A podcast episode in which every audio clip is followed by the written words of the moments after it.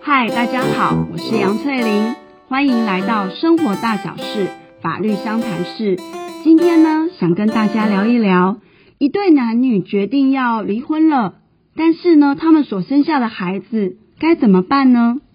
我们都知道啊，每一段婚姻关系的开始，双方一定抱持着想要跟彼此白头偕老、一起到老的决心。可是有时候两个人或许在相处之间碰到了大大小小的冲突，幸运的就可以解决，那就过了那个坎，继续往前迈进。那如果呢，没有办法处理掉彼此之间的某些心结，或者是彼此之间的那个心坎的话，两个人可能会最终的决定是结束这一段关系，各自分开。如果今天呢，双方就是只有单纯的大人的话，那或许他们只要去厘清说，如果彼此之间曾经有过财务上的一些牵连的话，把它给处理好，那就是可以好好的分开了。可是万一如果他们是呃有生下孩子呢，那这时候该怎么办呢？两个大人之间分开之后，可以彼此形同陌路，一辈子都不用再联络。但是对孩子而言呢，如果孩子跟着某一方，他并不会因为，比如说今天他如果是跟着爸爸的话，并不会因为他跟了爸爸之后，他这辈子就不会再跟妈妈有任何的牵连了。这个除了生理上的所谓的血缘关系之外，其实还有法律上的意义在。法律上的意义在是在于说，今天所谓的亲子关系，并不会因为说，呃，他的父母结束了婚姻关系而有所影响。那除了呃生理上，还有所谓的法律上的话，其实还有是心灵上的问题。对孩子来讲，其实他的爸妈应该是他所谓最亲爱的家人。那今天当面临父母不得不分手的时候，他所承受的那个心灵上的一个挫败，其实是也是作为大人必须要去注意的地方。那也就是因为同时要考虑到这些面相，所以今天在决定说，即便是分手之后，关于孩子的部分。父母应该如何的跟孩子之间去做互动，这是一件很重要的事情。我们都知道，这个不只是法律啦，就是在一般人的社会社会通念下都能够去知道说，父母亲呢对于孩子是有所谓的保护教养的责任在。那在那个法律上有一个专门的用语，尤其是对于未成年子女。今天呢，对于所谓的未成年子女的话。父母呢是有一个对于他未成年子女权利义务的行使跟负担，那这个呢在法律上的专门用语是称之为侵权，而这个侵权之间呢如何行使？如果说夫妻之间还是在婚姻存续状态的话，那就是共同的来行使是没有什么问题的。可是如果说今天碰到了夫妻之间分开了。所谓的分开，有可能是就是结束婚姻关系，就是离婚了；还有一种就是分居的状况下，长达六个月以上，那就是父母呢对于未成年子女的这样的一个侵权的行使，就会去讨论到说，到底是要由一方来行使，还是说由双方共同来行使？那这个问题往往都是在夫妻里分开的时候，必须要去处理跟孩子之间的这样的一个问题。那这个呢，其实在一般人的观念里面，就会想说，夫妻离婚之后，孩子的监护权到底应该是属于谁的？其实就是在谈这个概念，只是一般人都会用监护权这三个字来替代，其实法律上的专门用语是叫做侵权。呃，就是亲人的亲，权利的权。那这个监护权呢，在法律上，它其实是有一个特殊的意义在，它跟侵权还是有一点点的差别。它差别在哪里呢？其实，在法律上呢，有去提到，如果呢，今天本来保护教养孩子是父母的权利义务，同时呢，父母必须要去承担一个侵权的行使的时候，如果万一呀、啊。这对父母是不能行使的状况下，比如说可能是父母生病，或者是说父母都坐牢了，他不能够来行使这个侵权的时候，或者是父母死亡之后，那他可能也没有去定一个遗嘱来指定哪一个监护人来行使这样的一个侵权的内容的时候，这个时候就会有所谓的法院来做一个选定监护人。那这时候被选定的监护人，或者是父母过世的时候，透过遗嘱议定的监护人。他们所行使的权利呢，就是监护权，而这个监护权实际上就是跟父母能够对子女行使的权利侵权是一样的东西。可是你要看哦，实际上两个权利的主体是不太一样的，只是说一般人在理解上都会用监护权来表示说侵权的这样的一个内容。那我只是觉得说，大家其实在法律上的用语。必须要做一个了解跟澄清啦，所以以后呢，当人家在跟你讲监护权的时候，你其实是要去知道说，诶，他其实谈的就是关于父母对于未成年子女的一种所谓权利义务行使。那一般在法律上的专门用语是叫做侵权。好，那就回到呢这边侵权啊，我们就来进一步的来谈谈它的具体内容到底是什么。父母呢，在照顾这样的一个未成年子女的时候，他其实是要照顾他嘛，然后也要做一个养育的动作。那关于未成年子女，他的法定代理人其实就是父母。所以今天呢，可能父母呢在照顾他的时候，比如说小朋友住在哪边的话，那父母就是有所谓的住居所的一个指定权。那另外，既然他是他的法定代理人嘛，所以如果说今天孩子，就像大家都知道，可能今天在学校里面啊，有一些什么样的事情需要父母来帮孩子进行一个同意权的时候。或者是今天孩子可能有医疗上的重大医疗上的决定，这个也是由父母来行使的。那另外呢，父母本身也会对于孩子他名下财产，因为孩子是一个独立的人，所以他是一个权利主体，他也可以拥有财产。只是说，因为他毕竟未成年，所以关于这笔财产的使用、收益、处分啊，都还是要透过这个法定代理人来帮他做。那侵权的内容还有什么呢？还有就是像呃，今天刚刚已经讲过了嘛，教育方面的、医疗方面的、财产方面的，这些都是属于。父母亲权的一个内容。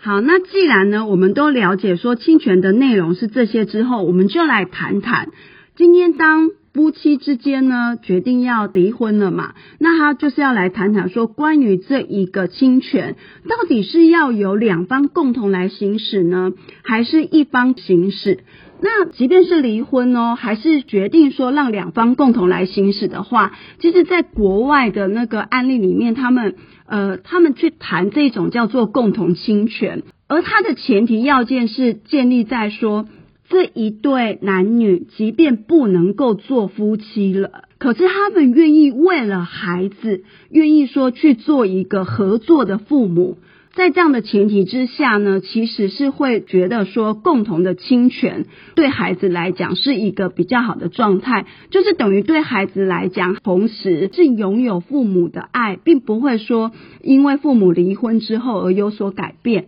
那所以今天只要是跟小朋友有关的那些，比如说我刚刚前面讲到的是教育，或者是医疗方面，或者是财产上的一些使用收益。这些重大事项的时候呢，还是要让这一对已经离婚的父母共同的来决定。那还有一种呢，就是所谓的他们可能是轮流住嘛，因为一般男女已经分手之后呢，他就不会住在一起。但是因为既然对这个孩子还是共同亲权的话，那会变成说，呃，可能今天的前半个月是跟爸爸住，后半个月是跟妈妈住。所以呢，像这样的一个共同亲权，当初的用意是希望是好的，是希望说让孩子不会因为父母离婚之后，感觉上说好像事情都有所变化。可是他其实也会有一些问题，是在于说，今天如果是共同侵权，但是变成孩子只是一直都是跟某一方，比如说是妈妈一起住好了，那就会变成说，哎，都是跟妈妈住，但是生活里会有一些大大小小的事情，如果还要再是另外一方没有住在一起的一方来做决定的话，有时候在联系上或者是什么，就会产生有些困难在。那还有就是刚刚讲的，如果是前半个月是跟爸爸住，后半个月跟妈妈住，其实对孩孩子来讲，感觉上是常常的在迁徙，就是他的居住环境也不是那么的固定，也许也会在某个程度会因为这种不安定性而去影响到他的情绪。所以就是在这种所谓的共同侵权下，他变成说是要。一对非常友善的父母，然后再加上说彼此之间能配合，才能够达到当初共同侵权想要达到的美意。可是其实实际上运作上确实是有一定的困难，所以多数的夫妻离婚之后，他们选择的方式就是以一方单独的来做这个侵权的形式，那另外一方呢，他就是拥有会面交往权，其实就是我们一般人听到的探视权。那刚刚讲了啊，如果说是单独由一方来认定的时候，可以怎么决定呢？就是彼此之间谈好嘛。可是万一如果说今天双方都一直谈不拢，就是他们都很想要孩子的亲权的时候，或者是说就算谈好了，可是其实很明显的这样的一个协议的内容是。不利于孩子的时候，那该怎么办？这时候就有法院介入的一个时间点，那他就是可以去作为锁定行使侵权的人应该是谁。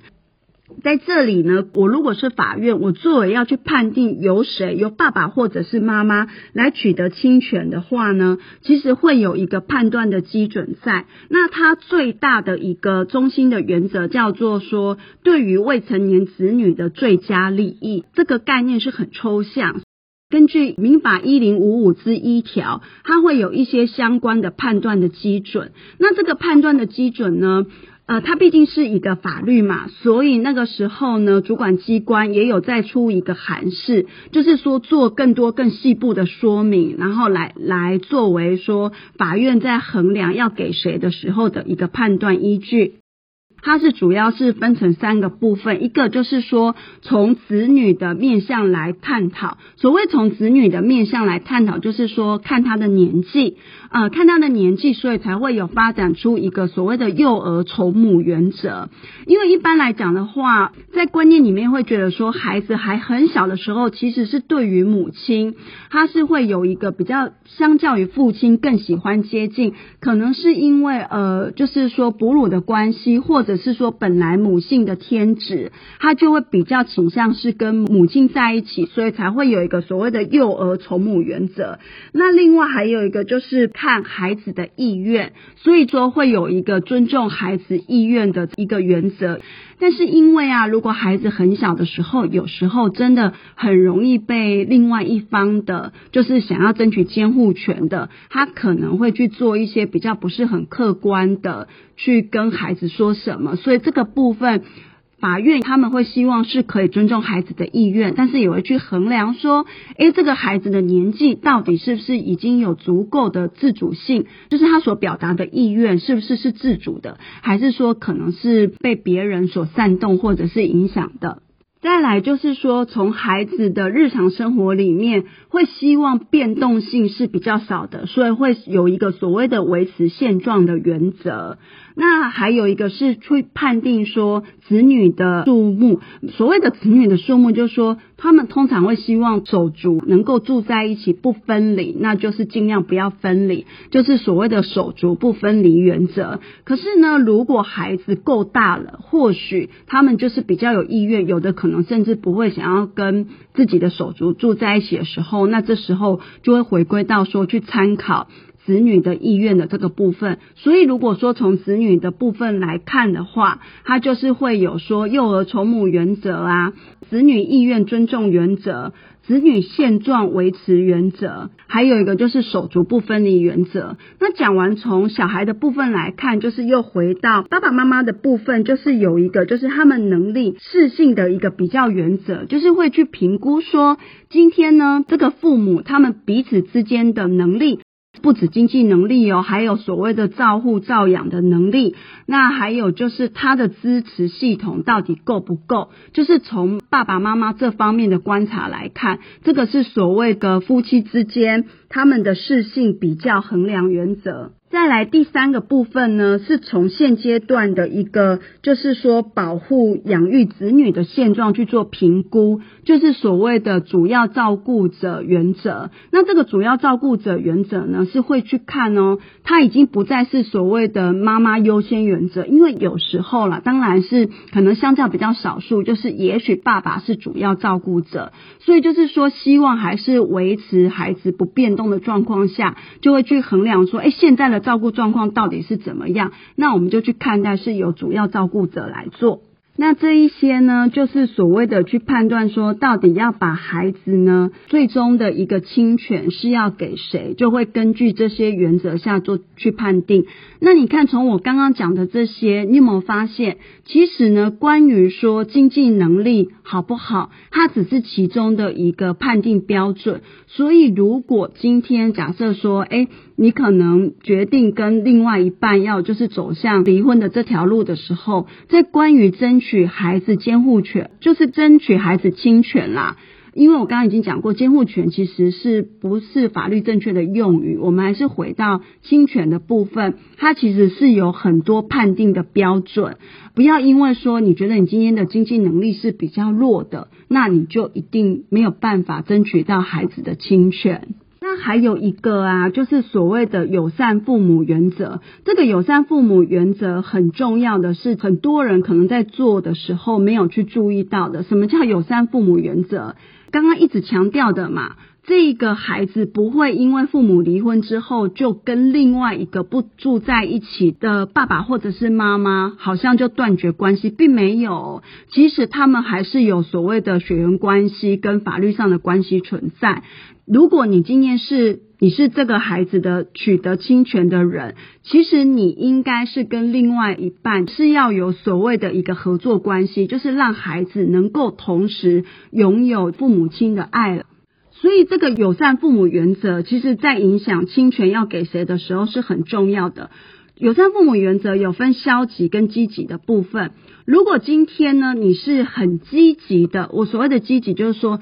你即便取得侵权，可是对于说另外一个没有取得的那一方，你在对于他跟孩子之间的会面交往，其实你是遵照一定的方式，而且也不会去做任何的阻拦的话，那关于付孩子的抚养费用的部分，你自己本身因为决定要由你来单独行使，你也非常的积极的话，那这个的部分在友善父母原则下，你的这个积极面向是成立的。那消极的面向就是你。不能够拥有说，要，要不就是把孩子藏起来，或者是说先把他带走，就是做一些去破坏孩子可能跟另外一方可以有会面交往方式的联系，有情感的促进这件事情。如果你做了，那你就是在消极上，你没有办法成为所谓的友善父母，在关于亲权的部分，你可能就会影响，然后就会被扣分，甚至于就是你就没有办法取得亲权。所以呢，到这边呢，小小总结一下，就是说，今天想跟大家谈的，就是说。孩子最终取得就是离婚之后，孩子跟谁这种所谓，尤其是未成年子女啦，对于他所谓权利义务的行使跟负担是叫做侵权，但是一般俗称都叫监护权，可是这并不是法律上正确的用语。然后第二个就是想要再去谈的是说，侵权的内容有哪些？然后第三个是说，诶，关于这个侵权呢，到底是要怎么的去判定，要给谁？当然是。是说双方都不能谈拢，说由谁来取得侵权的时候，交给法院去判定的时候，法院会有一个判定的基准在哪边？在刚刚前面我也都有解释给大家听，不管是幼儿筹募原则啊，或者是友善父母原则、尊重孩子意愿原则、手足同心原则，这一些其实都是法院在判定的时候的一个基准。今天的 podcast 我们就讲到这边，那后面还是会有一些后续的跟这些所谓的孩子的监护权相关的议题呢，我们会留到下次的时候，我们再来做进一步的解说。今天就到这边结束哦，谢谢大家，再见。